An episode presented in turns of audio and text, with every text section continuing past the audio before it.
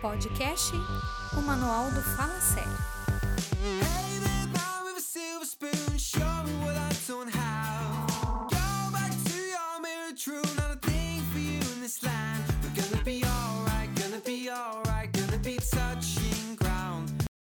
Fala galera, e aí, tudo bem com vocês? Começando mais um podcast do Manual do Fala Sério. E hoje a gente vai falar qual é o seu maior desafio nesses dias difíceis que estamos vivendo.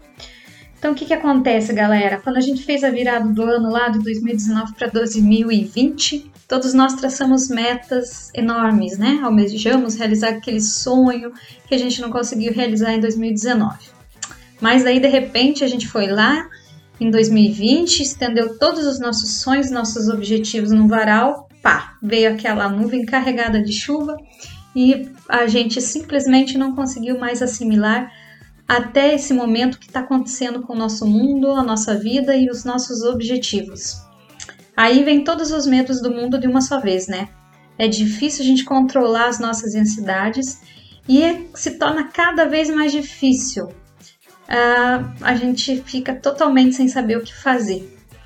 Aí é muito fácil eu vir aqui hoje falar para vocês as, todas as recomendações dos especialistas nesses momentos de, de quarentena e tudo mais. Mas na teoria é muito fácil, né? Fica simples e fácil. Mas cada pessoa age de uma forma com seus sentimentos.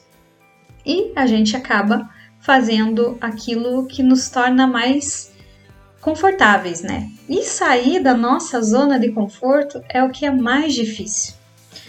Então, eu dando exemplo aqui da minha quarentena, que infelizmente estou vivendo, eu percebi o tanto que eu preciso ter paciência. Nossa, paciência de Jó, como dizem, né?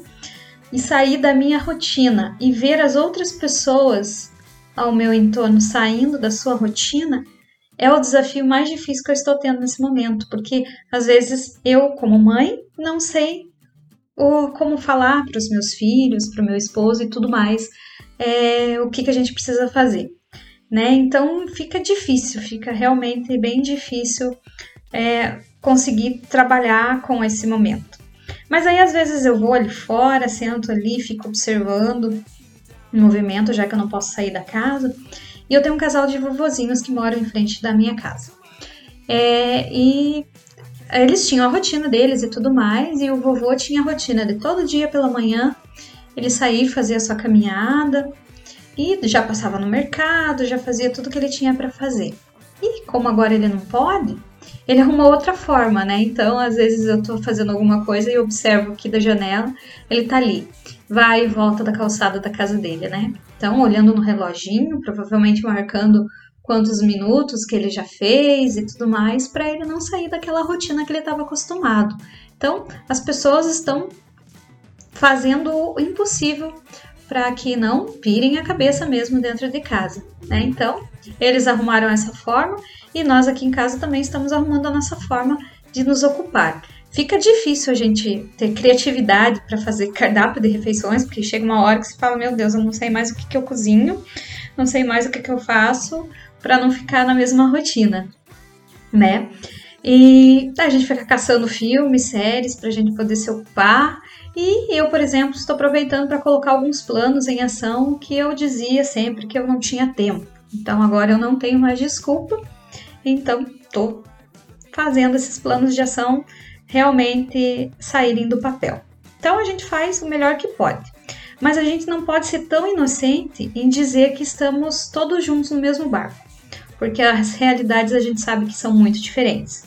Essa desigualdade social ela sempre existiu, mas talvez porque a nossa vida era tão corrida e a gente não tinha tempo para nada, então a gente não tinha é, esse olhar para o próximo. Então a, a desigualdade passou despercebida diante dos nossos olhos.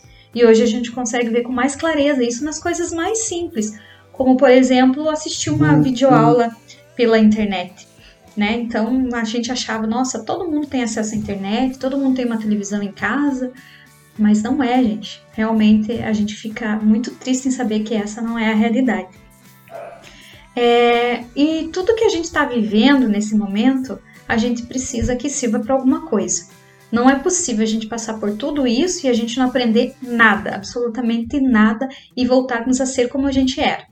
Então a gente precisa crescer como humanidade. E a nossa solidariedade precisa ela ser mais contagiosa do que esse vírus que está aí nos rodeando.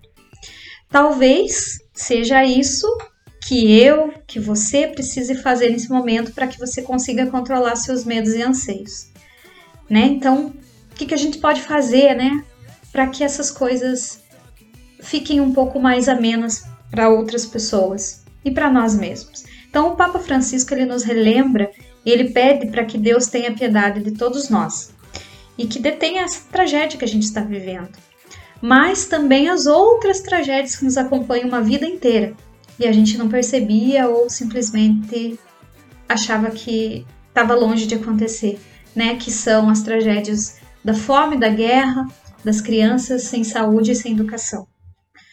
Então, o que, que a gente pode fazer para nos ocuparmos, para a gente melhorar como pessoa e para que tudo passe, passe mesmo, realmente, né? Eu pergunto para você, e você fez alguma coisa para alguém durante esses dias? Ou cuidou de você também? A gente também precisa de cuidado. Precisa. Agora a gente tem tempo, viu? A gente não pode falar que a gente tá sem tempo. Mas a gente precisa ter um tempinho para nós também. Então espalhe o amor, mesmo que você não possa abraçar nesse momento. De alguma forma você vai espalhar esse amor. E a gente vai ficar bem. Tudo vai passar. Um abração a todos, paz e bem.